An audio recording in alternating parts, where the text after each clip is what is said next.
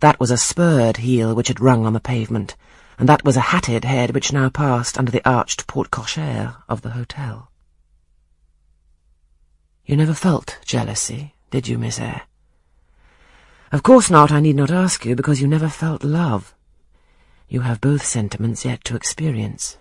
Your soul sleeps. The shock is yet to be given which shall waken it. You think all existence lapses in as quiet a flow as that in which your youth has hitherto slid away.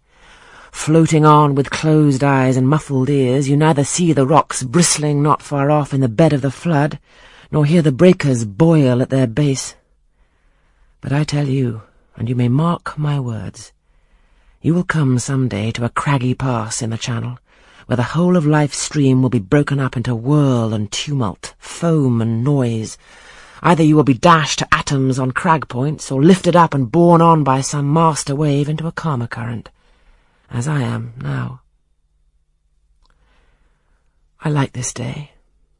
I like that sky of steel. I like the sternness and stillness of the world under this frost. I like Thornfield, its antiquity, its retirement, its old crow trees and thorn trees, its grey facade and lines of dark windows reflecting that metal welkin. And yet how long have I abhorred the very thought of it, shunned it like a great plague house? How do I still abhor... He ground his teeth and was silent. He arrested his step and struck his boot against the hard ground. Some hated thought seemed to have him in its grip, and to hold him so tightly that he could not advance.